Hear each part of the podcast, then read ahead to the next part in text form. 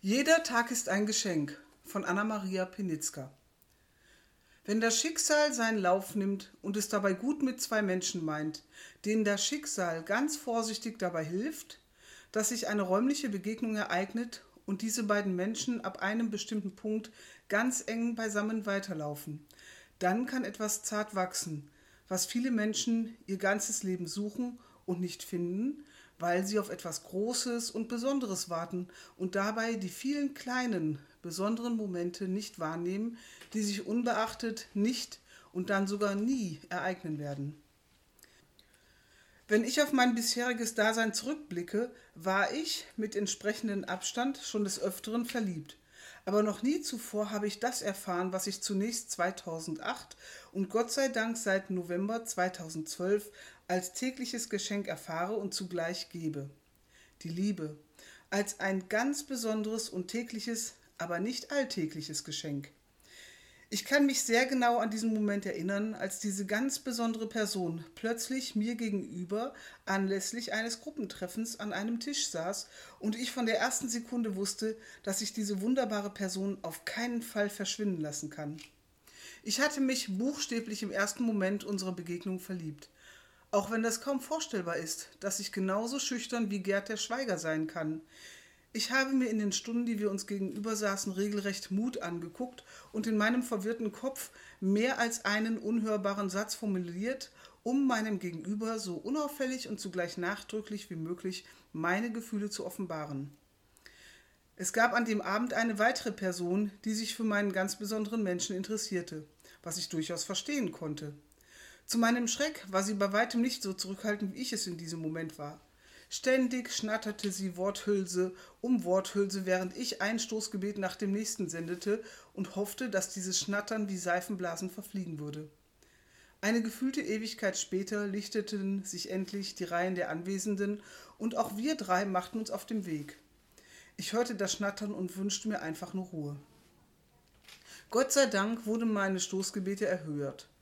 Die Schnatternde nutzte den öffentlichen Nahverkehr und versank regelrecht im Boden, um ihre U-Bahn zu bekommen.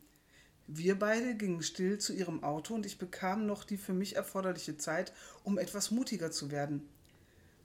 Wäre es eventuell möglich, dass wir uns auch außerhalb des Gruppentreffens sehen könnten?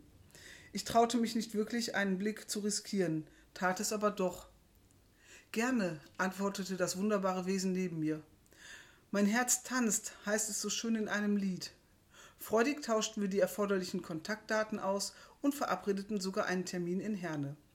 Unser erstes Treffen bei ihr war umhüllt von so viel besonderer Energie, dass wir unser Abendessen, das aus drei Teilen bestand, nur nacheinander essen konnten, weil insgesamt zweimal in der ganzen Straße der Strom ausfiel und ein Zubereiten der Speisen nur etappenweise möglich war. Lachend aßen wir zuerst den Salat, dann das Gemüse und danach das Fleisch. Für uns beide begann unser besonderes Wir. Ich bin so dankbar, dass wir einander in unserer Beziehung so viel Raum, Zeit, Verständnis und Achtsamkeit leben. Dass jede von uns Raum für sich und Platz für Wir hat. Was bedeutet schon Zeit, wenn das Bewusstsein das Maß für die Zeit gibt? Pläne für eine gemeinsame Zukunft fanden Zeit und Worte. Gleichermaßen erforderten sie immer wieder Zeit für Achtsamkeit, um Ängste und Hoffnung miteinander zu verbinden und vertrauensvoll weiter in den individuellen Geschwindigkeiten vorwärts zu schreiten, die jede von uns gerade benötigte. Ängste wichen und aus Plänen wurde konkretes Handeln. Ein Reigen von Begegnungen, Annähern, Abschied nehmen und noch näher zusammenrücken umgab alle Beteiligten.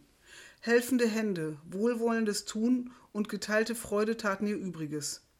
Altes wurde verrückt, damit Neues entstehen konnte. In einer total verrückten Zeit ereignete sich für uns das, was wir beide achtsam begonnen haben.